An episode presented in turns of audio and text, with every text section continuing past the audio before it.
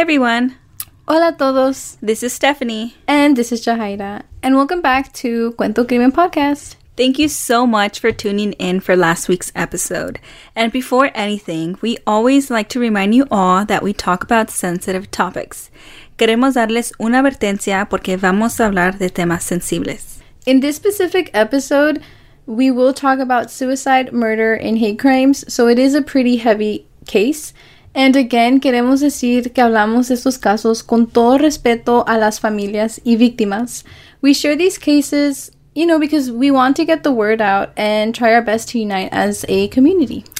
And this case is very important to tell in Spanish, like every case we talk about. Este caso es importante contar en español para poder hablar cómo la justicia a veces falla. Y en el caso de hoy, la justicia nos demuestra que no siempre es justa. Queremos que nuestra comunidad se dé cuenta y que tenga esta información. Nosotros hacemos las investigaciones para poder contarles. Incluimos los artículos publicados en la descripción del episodio, si gustan ver. Yeah, the resources are always going to be linked down below. You are always welcome to also comment on our Instagram page and let us know any like comments, questions that you might have. Siempre están invitados a empezar una conversación en nuestra página de Instagram with us. We actually would really like that. Um, so yeah, so now let's jump into today's case.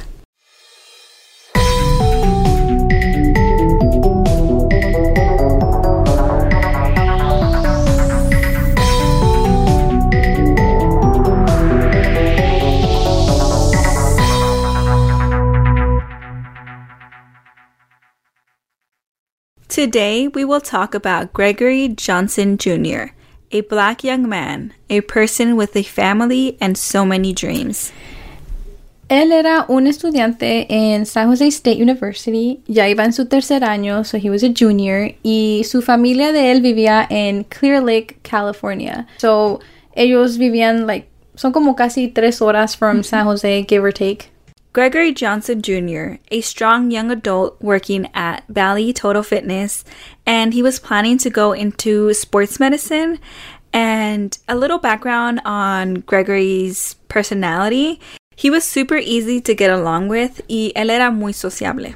I feel like when I read about Gregory, um, he's like one of those individuals with a super like bright and fluorescent personality. I mean, he was on the school's wrestling team y, también era parte de Sigma Chi fraternity. Y hay varias frats que los estudiantes pueden ser partes. So, like, la idea de quote unquote a frat es este como un grupo donde es un grupo de muchachos, ¿verdad? Y ellos se nombran hermanos y se supone que se deben de ayudar uno al otro.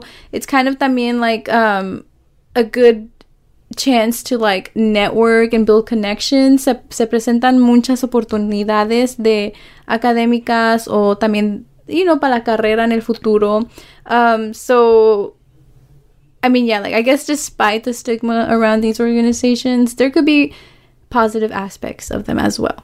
Yeah, I feel like we are so used to seeing the party side of frats, like on movies and stuff like that, but it's definitely a form of networking. Gregory era un chico con mucho por delante. Él estaba disfrutando de su juventud, um, and they actually had a party the night of November 21st, but todo cambió al otro día, November 22nd, 2008 cuando un miembro de la frat encontró a Gregory sin vida y colgado de una pipa en el basement de la casa donde todos vivían. Uh, we do want to just like pause really quick and just say that like we're gonna go into how Gregory was found and like the scene, so just a trigger warning. So Gregory estaba colgando con una extensión alrededor de su cuello. Gregory era alto. He was six foot two and was about 185 pounds. Y él estaba colgando, pero todavía tocaba el piso. Like, you know, his feet were still kind of like, si su cuerpo estaba sentado, you know, it, like, they were longer than, I guess, like, the length between where he was hanging and the floor. Um, so yeah, so it kind of looked like he was, like, sitting down con sus piernas hacia enfrente de él. So yeah, um, to get a better picture of that, like he's sitting down, but with no chair. Basically, yeah. Basically, and yeah. he has like the the thing around his neck. Mhm, Yeah. And I think it's super important to note his height and weight given how he was found. Mm-hmm. So for someone as tall as him to be hanging seems like there's something, you know, something more there. Yeah, no, yeah, I agree. Like that's something that stuck out to me, like the fact that he was taller than the pl- like the actual you know length of where he was like hanging. Mm-hmm. Um, and yeah, like it just it seemed a little off. Él era alto y la posición en la que fue encontrado, you know, sentado, como si estuviera sentado. It just honestly makes me really question what really happened. Yeah, and um it's a little sketchy also. Like a lot of things around this case seem very sketchy because first off, the housemates had moved the body from where he was hanging. And again, like these are questionable actions. Like, why would they move his body? You know, I feel like uh, th- th- that's one rule. Like, don't ever touch the body. But at the same time, like I feel like anyone can respond to it differently. Unos se pueden espantar y no tocar, pero también unos pueden correr y bajarlo pensando que todavía hay tiempo. True, and veces, like when we hear about things such as these, we always question these actions, pero es cierto, uno nunca sabe cómo va a reaccionar in situations like this. Yeah, I feel like it is common sense que cuando encuentras un cuerpo no lo debes de mover ni tocar, but sometimes the shock can erase that common sense. I feel like. It is something tough to take in, so I could see how the common sense can be shaken off. Mm-hmm. And um, toda la escuela supo lo que había pasado, and this this really kind of bugs me because everyone knew except the family of Gregory. La mamá de Gregory, Denise Johnson, dice que ella fue la última en saber de la muerte de su hijo. Ya horas después, y después de todos los consejeros, profesores y estudiantes. Yeah, that also bugs me because that can be really tough. Like realizing that you, the mother, wasn't the first to be told what happened to your son. I don't know, it just doesn't seem right. Y al siguiente día la familia llega a San Jose y a identificar a su hijo, right? Pero Santa Clara County Coroner's Office no dejó que la familia viera a su hijo, ni para identificarlo. Les dijeron que no era necesario, que porque un amigo de la casa had already identified him. Honestly, this part is super frustrating. Like I read that and my instant reaction was what? Like in capital letters. Like as the actual family of Gregory, first of all, ellos deberían hacer los primeros de saber de la muerte de su hijo. And second of all, they should have all the right in the world to be able to see their son. Yeah, they should be able to identify their son. Like, as the mother, Denise Johnson should be able to identify her baby. Or even know? like who is this person identifying? yeah, him? like, yeah, like this friend is just a friend. Like, who is he? Like, I feel like Right. there should be a family member identifying. Exactly. And then Yeah. also I just feel like just like it, it might also help like with the closure, the processing of the death of their loved one. You Yeah. know, like it just Like, in the first place, it's something that I feel like maybe the family might be in denial. Yeah, You know, exactly. And, like and seeing him can kind of like confirm. Yeah. Like I honestly like it, it would be kind of hard to believe even if it's like officials Yeah. telling you that this happened. I wouldn't Especially too because like well, we'll get into it, but like everything that comes yeah, with the case. yeah, there's a lot more. Y no nomás eso, pero también le dijeron that she had to come up with a few thousand dollars to transport his body, and they wanted that money fast. And if she didn't come up with the money, iban a quemar su cuerpo. That is so heartless. I have never read anything like that, like demanding money, like demandando dinero de la familia when they are still processing the death of their son. It doesn't seem right, both like quote unquote legally and ethically. Yeah, and again, demanding the money, and they still haven't been able to see their son. You know, it's just kind of crazy. Like his family deserved better, and it really frustrates me how they were treated. Mm-hmm. And so the next thing that the family did was go visit the house donde todo pasó. Mm. Y dijeron que el basement ya estaba limpio, que olía a pine. Pero luego averiguaron que limpiaron porque eran las órdenes de la policía. It is clear that they wanted this crime scene to be cleaned up as soon as possible. parecía que la policía estaba tratando de esconder algo. It's kind of like they just wanted to clean up the scene and just have everyone move on. True, and it could be that they were trying to protect the college's name and their reputation. Of course. But I feel like, honestly, like, it's really frustrating because, like, Gregory deserves his justice. Yeah, Gregory is a person, and like his value is a lot more than the value of a college reputation, you know?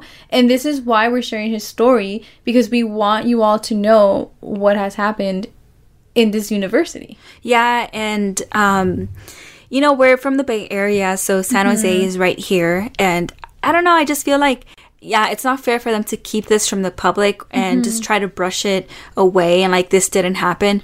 Cuz like there's incoming students that should have this information. Like I just think it's not fair. Like you know, like No, when we were applying to college, this case had already happened. Yeah.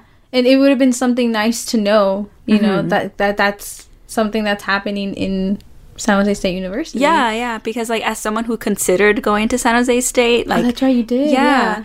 Um, you know, I didn't know about this case, and it, I feel like that information should be given to, you know, incoming students. Yeah, because it's like, okay, yeah, you're just picking a school, but ultimately va a ser como tu cultura, tu comunidad a la que vas a entrar. And like, as a person of color, like both Steph and I, you know, like this would be good to know, I feel yeah, like. and you know, la escuela va a ser un lugar donde te tienes que sentir seguro. and So- safe. It should be a safe space. And it's also like crazy to think about because, you know, Steph and I, we went to UC Santa Cruz. So, yes, we're banana slugs.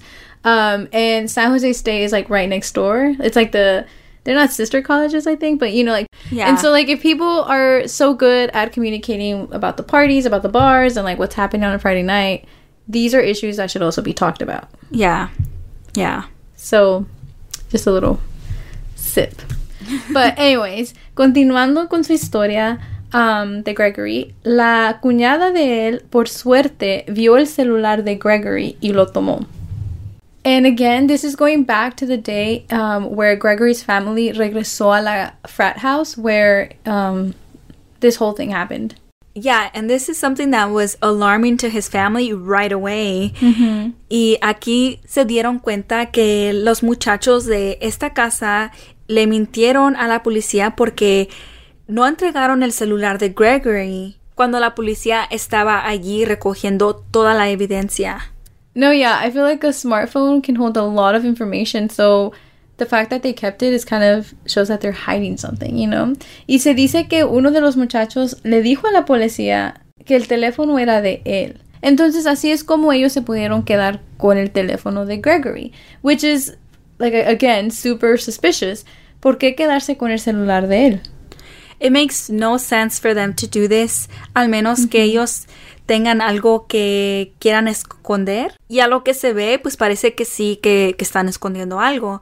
And so the sister in law looked through the phone and she noticed that all the pictures were deleted. And most suspicious of all, también vio que había una llamada a su voicemail on November 22nd, 8:30 p.m. Ya horas después de su muerte. Yeah, see, so that's like super suspicious because first of all, ¿quién no va a tener fotos en su teléfono? Mm-hmm. Like I think it's just so common no matter who you are, even if it's like selfies or just random pictures, tiene que haber fotos en un celular. And then also, ¿quién estaba llamando a su voicemail? ¿Quién no estaba chequeando si se supone que Gregory ya no estaba con vida? And so it was concluded that Gregory's cause of death was by a ligature hanging, and they called it suicide. They ruled it as a suicide. So it makes sense that the family had a lot of suspicion. La familia tenía mucha desconfianza en la investigación. From like not being able to identify the body, the cell phone, y también ya más cuando vieron que la pipa de donde se colgó y el piso, you know, wasn't adding up porque solo era 5 pies y 10 pulgadas and it didn't add up to Gregory's height of 6'2". Yeah, this is kind of like what we talked about earlier how it just doesn't really make sense for someone as tall as Gregory to be hanging from a, f- like, again, from the ceiling and the floor to be 5 feet 10. Um, so, la familia ya por fin pudieron ver el cuerpo dos semanas después in the funeral home. Y I feel like two weeks later is just too long for a family to finally be able to see their son. Me da coraje cuando escucho esto. Like, why did they have to wait two weeks to see him? Mm-hmm. Pero aquí fue cuando se dieron cuenta that there was even more things to be suspicious of. Encontraron una cortada de 6 pulgadas en su cabeza. And Denise Johnson, la mamá, described it as if brain matter was still oozing. Para que Denise, um, la mamá de Gregory, describa la cortada así de onda, it had to be a big cut. Like, you don't see just, you know, like brain matter oozing from like a slight scratch or something. And um, en el reporte de su autopsia no incluía esta cortada. So, again, if it was a deep cut, I feel like it should have been on the report. I think we can all agree that things are not making sense all around. Um, from the cell phone again being left behind at the front house to um, kind of like the disrespect from the Santa Clara County coroner's office denying the family to identify their son. Yeah, everything was only leaving more and more questions instead of answering them. And there's still more. His neck was also broken. And again, that was not on his autopsy report. Un reporte de autopsia tiene que incluir todo lo que encuentran en el cuerpo de la persona. Yeah, it's like it goes down to every bruise, every scratch, if it's a deep one, if it's like on the surface, just everything, cualquier marca que esté en el cuerpo tiene que estar en el reporte. Y no importa si eran chicas o son cosas grandes, like everything should just be listed. Y una cortada de como la mamá describió um, que Gregory tenía y así que se le miraba el nervio por adentro and the fact that he had a broken neck, those are two things that should have definitely been included in the report. And también vieron que el cuello de Gregory no tenía marcas alrededor, pero el reporte decía que sí las tenía y que por eso había muerto. See, and that again doesn't make sense because how is he not going to have any markings around his neck? And the and they're saying that in the report he does have he does have it. the you know the marks around his neck, but you can physically not see them. See them. See, yeah, and it's also because I think like they said that he was hanging for like two hours before being discovered. So I feel like that would have definitely have left marks. Like it's impossible not to have marks if what they're claiming is true. So Denise took pictures of Gregory's body for her own records. Honestly, this all screams foul play to me. Like, who are these kids living in the frat house? And when we look at them, they come from influential and wealthy families. And I mean, no shade, but we all kind of know what happens when those things mix. Yeah, we have definitely seen what these class statuses can do when it comes to protecting them from crime. Also, everyone from the frat, at least from like what we heard and read, they are all Caucasian. And Gregory did also have a Caucasian girlfriend, pero ella no quiso hablar sobre el tema. Which is kind of like um I don't know. I feel Like like lot of mixed everyone. Yeah, I feel like everyone reacts very differently in situations like this. Like Mm-hmm. um like I understand that the girlfriend also is hurt, you know, but I feel like she could definitely provide more information that could bring answers to the family. That's true. And I mean, like, I feel like if anything, as a significant other, you would know your partner the best, you know? So, El FBI empezó a investigar este caso because by now it was, you know, very possible that they were dealing with a hate crime. el FBI hizo un reporte de 300 pages sobre el caso de Gregory. El caso llegó hasta Washington, D.C. So they had a 300 page report, pero a Denise nunca le enseñaron este reporte. They told her they couldn't show it to her because it was a matter of national security. Quote unquote. National security. Right? Like, how is a case from San Jose State University a threat to national, security? security.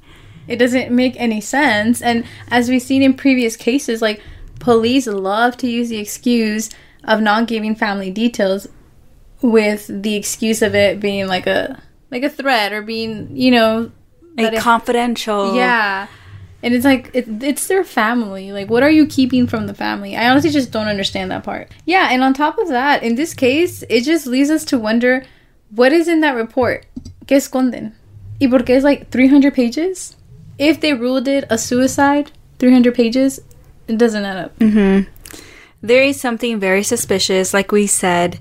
Um, but there is more that we haven't talked about, and it's um, just the San Jose State University Police Department and like their involvement on campus and with this case and others. But in this case specifically, they did deny ever being at the scene. La policía de la escuela ha negado estar en a fraternity house cuando todo pasó.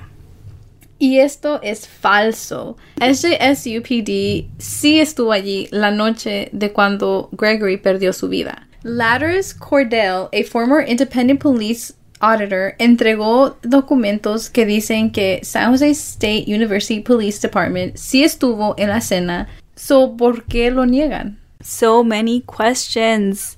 One too Um, many. Yeah. And en esos documentos dicen que dos policías de la escuela sí estuvieron ahí. Officer Frits Van Der Hoek y Officer Dokes estuvieron allí. And, uh, you know, they do have record of this. And both of these officers do have a controversial history. San Jose State University PD officer Frits Van Der Hoek shot Antonio Guzman Lopez in the back, but the footage has never been released. And also, this is like a separate case from Gregory's. Yeah, this is history of these two police Yeah. officers being involved in other cases involving incidents. yeah, other incidents involving a person of color. And también Officer Dokes fue involucrado en a fatal shooting, a different you know Yeah. incident, a fatal shooting of Philip Watkins, who was shot in the back by police officers who were reporting to a call for a mental health crisis. And it just leaves us to wonder if the police and investigators even did their job right. There's officers here with bad history that are involved in other incidents and families de dinero con mucha influencia and a lot of like privilege. And this is a toxic mix. A mix that just doesn't sit well with justice. Like money, influence, you know, corrupted officers. And that's something that we still see today in 2020 Mm-hmm. um, like this case is 12 years old you know but Yeah. i mean it it feels recent. It it, still is since you a know. a lot of recent like um events that have passed like that have happened recently. It's kind of like the same story repeating itself. And so as we kept researching it was like we were just uncovering more and more and i just don't get how this case didn't make it you know national news. And um, i'm just glad that now 2020 um, this case has resurfaced and it's getting some social media attention. Yeah honestly este caso se merece más atención porque aquí la justicia le está fallando a Gregory y a su familia cualquier persona escuchando este caso va a ver que aquí algo no está bien. Things aren't adding up y en lugar de tener respuestas solamente hay más preguntas. ¿Qué fue lo que pasó aquí? ¿Qué le pasó a Gregory esa noche de noviembre? yeah después de tantos años it's still not clear what happened to Gregory y SJSU only made interviews after being pressured by his family Y las preguntas en esas entrevistas estaban hechas en una forma que influyen a la persona que, que conteste la pregunta como ellos ya querían. That kind of makes sense. Like they were asking them questions in a way for the police to kind of like predict what they were going to say. Like the police was kind of like setting them up to say the right thing. Yeah, the police phrased the questions to get the answers that they already had made up for themselves. Um, I see. Kind of just like alibis to their own story. Yeah, so in this case, um, they had ruled it a suicide. So their questions were asked in a way for the interviewers to answer the. I feel like that's so wordy. It's okay because you're explaining it. I like how you said the first part.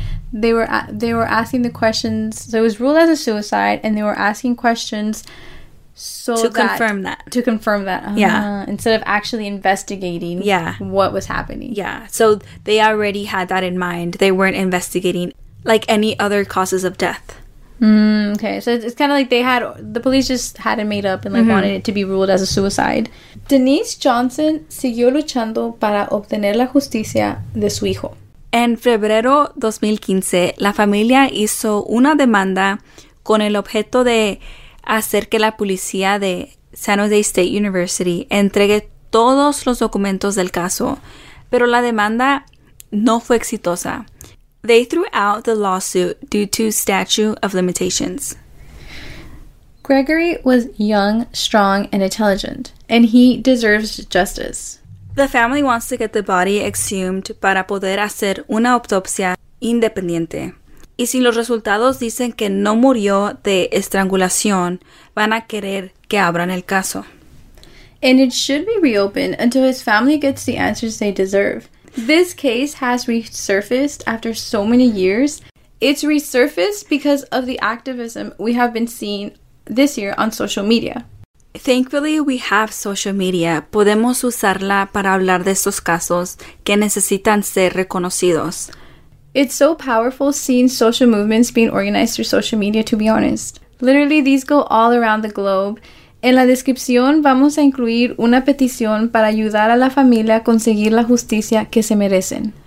We would love to encourage you all to take a few seconds of your time to sign this petition. Nos encantaría si toman unos segundos para firmar esta petición para que la familia de Gregory pueda agarrar justicia para su hijo. And also, just earlier this month in October, his family actually organized a march at San Jose State University. Yeah, I think they marched from San Jose City Hall to um, the fraternity house. And I think they want to dismantle the fraternity where this happened. Happened, yeah. And they want to reopen the case and get all the documents to this case. Yeah, and actually find the answers that they've been looking for for like 12 years now. And it was a very peaceful uh, march, and they were took precaution with coronavirus as well. No, but yeah, it was a very peaceful uh, protest, like Stephanie was saying, and I feel like, you know, lo que están preguntando y por lo que están luchando, demandando, es, es muy poco, porque esta fue la vida de Gregory, you know, and I feel like his family is not going to be able to have closure or the sense of like justice and again the sense of peace, whatever peace might come after something like this. And so, yeah, we definitely encourage you all to look at the petition that we will include on our Instagram. They also have an Instagram page for Gregory, and it's on Instagram at Justice for Gregory Johnson. I know that they do fundraisers and, um, you know, sell merch with Gregory's name on it. I know that they sell masks, so that's maybe something that y'all check can check out. out. Just help out each other. You know, we're a community, and stuff like this is the reason why we like to talk about it and share these cases with you all. Yeah, and since this case has resurfaced recently, um, we thought that you know we should It would be nice. it would be nice to cover it on our podcast and help to spread the word and you know potentially get more people out on the protests that are happening exactly. and so we thank you all for listening to this episode Gracias a todos por escuchar este episodio. Si llegamos a saber más noticias sobre este caso, we will do an update. Yes, thank you all again, and we will see you all next Wednesday for next week's episode. Bye.